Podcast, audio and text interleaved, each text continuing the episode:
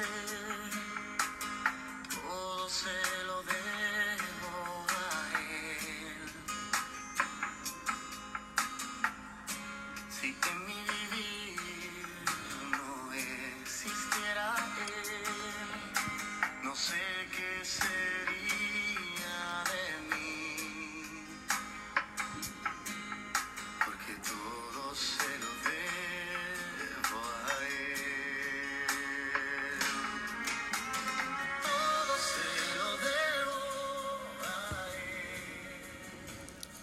Después de esta hermosa introducción con el canto Todo se lo debo a él de Marcos Yaroide, le doy la bienvenida a cada uno de ustedes oyentes, que desde donde ustedes están, eh, tengo el honor y el privilegio de que ustedes tomen de su tiempo para escuchar algunas de las historias que les traigo yo cada día. Así que sean bienvenidos una vez más a este su podcast Como agua en el desierto. En esta oportunidad seguiremos entonces con este libro autobiográfico, eh, Mi Milagro. Como ya les he dicho, en este libro pues relato algunas de las historias que marcaron mi vida en mi infancia y adolescencia. Así que esperando que como así ha sido y fue de bendición en su tiempo y lo sigue siendo ah, hasta el día de hoy, sea para ustedes también de mucha bendición. El capítulo que leeremos a continuación lleva por nombre El perdón. Quisiera con todo mi corazón que este capítulo llegue a cada uno de ustedes con las mismas intenciones con que lo escribo. Por muchas razones que no estuvieron en nuestro poder, muchos de nosotros no tuvimos una infancia feliz. Creo que tampoco ningún padre trae al mundo hijos expresamente para exponerlos a experiencias dolorosas o para hacerles sufrir. Precisamente este capítulo me gustaría dedicárselo a todos aquellos que, de una u otra manera, se reconocerán conmigo al leer las siguientes líneas. Deseo con todo mi amor que puedan encontrar paz y tranquilidad del alma, que solo los fuertes y valientes podemos llegar a tener. Pero no por nuestras fuerzas, sino a través de Jesús cuando otorgamos el perdón. Algo que he aprendido a través del amor de Jesús y la vida que he llevado es que nunca damos el perdón al que se lo merece. Perdonamos porque es así. Porque Jesús nos perdonó siendo aún pecadores. Romanos 5.8. Perdonó a la mujer encontrada en adulterio. Juan 8. Perdonó a Pedro cuando le negó tres veces. Mateo 26, 69 al 75. Perdonó al ladrón que estaba crucificado al lado de él. Lucas 23, 43. Las últimas palabras de Jesús fueron, Padre, perdónalos porque no saben lo que hacen. Lucas 23, 34. Entonces nosotros también por eso damos de gracia lo que de gracia hemos recibido. Mateos 10, 8. Lo hacemos también para nuestro propio bien. Jesús dijo, amarás a tu prójimo como a ti mismo. Lucas 10, 27. Alguien lo dijo de otra manera. Dios te puso a un ser a cargo y ese eres tú. Esa es la razón por la que con todo mi corazón le pido a Dios que, al igual que así como a mí me ha liberado y guardado de todo odio y rencor, te ayude a ti también a perdonar a los que te han ofendido y puedas encontrar la libertad que tanto has deseado.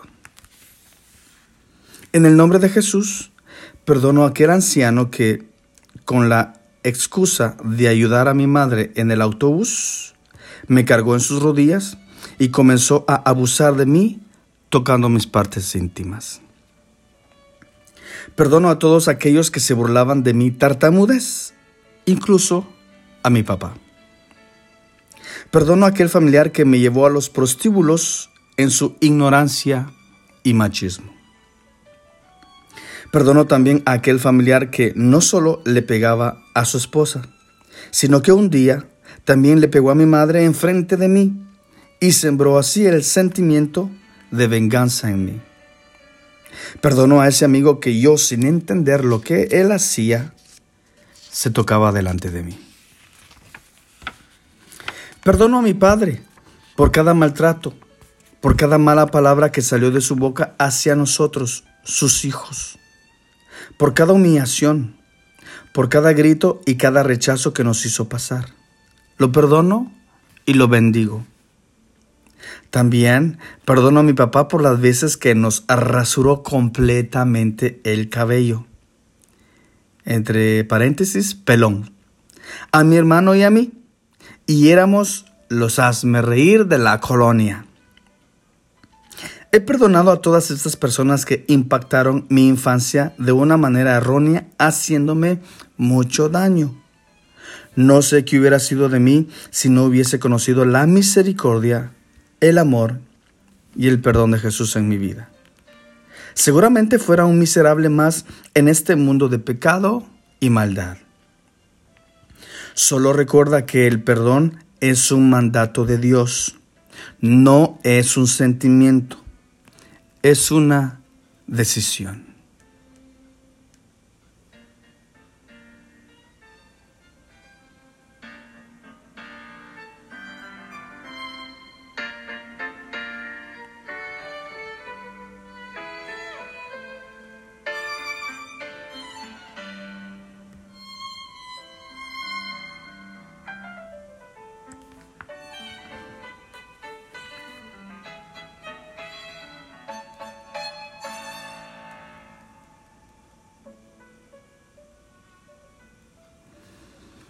El próximo capítulo lleva por nombre El gigante. Uno de los gigantes con que siempre he luchado en mi vida, como la mayor parte de las personas, es el miedo. Siempre desde pequeño tuve miedo. Miedo al abandono, a hacer el ridículo, a la oscuridad, a la confrontación Miedo a tener miedo. Mis hermanos, creo, me recuerdan precisamente por eso, por miedos. Sobre todo mi hermano menor, Héctor. Él le puede dar testimonio de lo que estoy diciendo y no me da miedo decirlo. Incontables veces lo desperté en las noches para que me acompañara a ir al baño. Claro, en aquel entonces en mi país, las casas no eran para nada como las que ahora conocemos. En ese entonces, para ir al baño, según yo, tenía que atravesar montañas, bosques y encontrarme con animales salvajes. Llegar al baño era toda una aventura. Ahora realizo que solo tenía que caminar unos cuantos pasitos. Pero el niño que era, y ante todo, el miedo, no me lo permitían ver.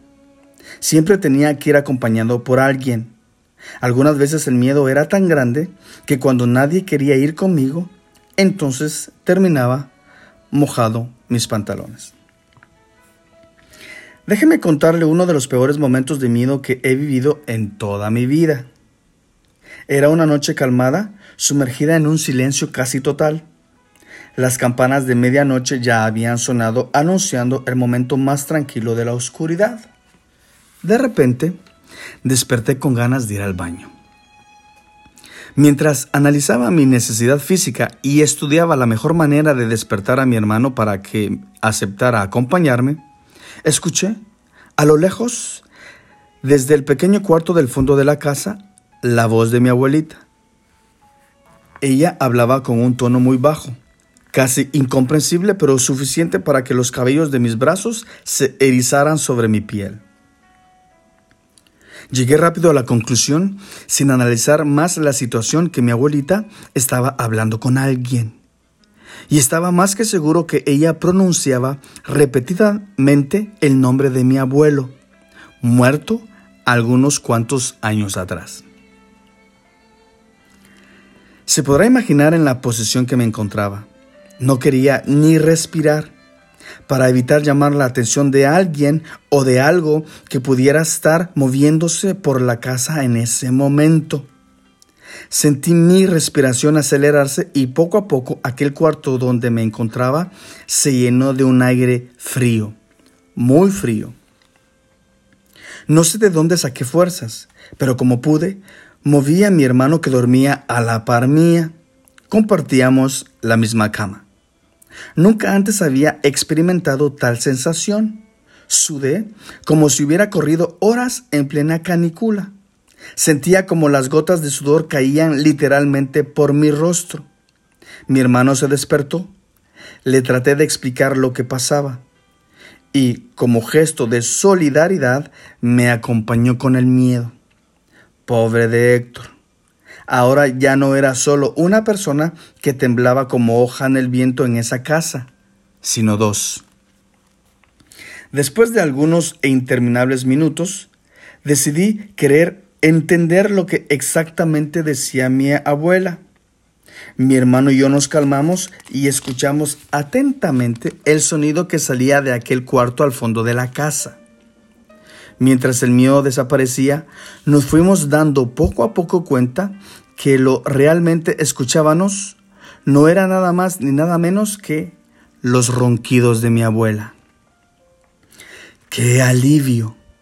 El miedo no me dejaba escuchar la realidad. Mi hermano y yo pudimos seguir durmiendo porque las ganas de ir al baño se me habían, increíblemente, desaparecido. Otro miedo con los cuales he luchado es el miedo a los cambios. Mis primeros dos años de primaria los pasé en un colegio cristiano. Mi abuela era cristiana. Por consiguiente, siempre recibía buenos comentarios de esos colegios. Muchas personas decían que eran ordenados. El nivel de educación era superior y bastante limpio. De hecho, tenían razón, pues ese colegio tenía todas esas buenas cualidades. Mis notas no bajaban de 75 o 80 en mis clases. Al pasar a tercer grado, tuvimos algunos problemas de dinero. Ya no me podían seguir pagando colegio privado y nos tocó ir a la escuela pública. Yo sabía que muchos de los niños de mi colonia iban ahí. Yo los veía cómo se comportaban en la calle y su falta de educación. Empecé a escuchar muchos comentarios negativos respecto a la escuela a donde íbamos a asistir. Decían que ahí se jugaba duro, que era más desordenado, más sucio y también más violento. Solo escuchaba malos comentarios que obviamente no ayudaban a mi miedo. En esa escuela tuve que pasar los próximos cuatro años de estudios hasta que llegué a secundaria. Todos esos años que pasé en esa escuela, me sentí como perrito acabado de comprar y consecuentemente mis notas también bajaron. Para el colmo de los colmos, el primer, año, que llegué ahí, me tocó una maestra un poco enojona y no muy simpática. No le gustaba dar permiso a nadie por más urgente que fuera la situación para ir al baño. Muchas veces, por no querer ir a preguntar, pues sabía que me podía regañar, casi casi me hacía en mis pantalones. Hubo ciertos momentos que mis propios amiguitos intervenían por mí y le rogaban a la maestra que me dejaba ir antes de presenciar un desastre. El temor que le teníamos no nos permitió conocerla mucho. Un día descubrimos, y no de la mejor manera, que nuestra maestra sufría de epilepsia. Recuerdo aún el día en que por primera vez la vi tener un ataque. Mi compañero comenzó a hablarme. Comenzamos también a jugar en medio de la clase. Ella ya había regañado previamente a otros compañeros por lo mismo. De reojo la vi. Ella nos estaba fijando con una mirada fría con una mirada diferente a otras veces. Nosotros creíamos que nos iba a regañar, que iba a lanzar uno de esos gritos donde todos nos quedamos paralizados, que se levantaría y nos amenazaría con perder la recreación. Pero no fue eso lo que sucedió. Ella empezó de repente a perder el control de sus ojos y empezó a hacer gestos faciales de dolor, de aflicción. El grito de una compañera me hizo saltar de mi silla. La niña gritó, La maestra tiene un ataque. Hay que llamar al director. Cuando en cuestión de segundos, la maestra se desboronó de su asiento. cayó cabeza primero y en ese momento todos los niños salimos corriendo asustados de la clase entre gritos y empujones. El golpe fue tan duro que su cráneo se fracturó y el golpe se escuchó tan fuerte que yo no lograba asimilar lo que sucedía. Los otros maestros, al escuchar los gritos y llantos, llegaron y la asistieron rápidamente. Creo que la mayoría de niños en ese momento quedamos traumatizados por la situación. No se preocupe, unas semanas después de convalecencia, regresó a dar clases. Y la rutina del miedo y a pedir permiso para ir al baño también regresó. Te pudiera seguir contando más historias como estas, pero su final sería siempre el mismo. Tenía miedo. Miedo por no entender bien la situación, miedo de no haber escuchado bien, miedo de lo que no conocía. Tenía miedo a muchas cosas. Con esto no quiero decir que ya no tengo miedo, solo que ahora con la ayuda de Dios lo confronto y lo vivo diferentemente. He aprendido que ahora en Jesús soy más que vencedor. Romanos 8:37. Aprendí también que valiente no es aquel que no tiene miedo, sino el que lo afronta. Ahora ya no los vivo solo, hay alguien que me acompaña. Él estará conmigo todos los días. Mateo 28:20. A veces, por muy oscuro que sea el camino, o por muchas voces que se quieran levantar para asustarme, Dios siempre está ahí. Invisible, pero real. Audible en el silencio. Fuerte en mi debilidad. Lámpara a mis pies y me hace sentir confiado en la inseguridad. Y ese gigante, cual Goliat, vuelve a ser vencido por la onda de este David.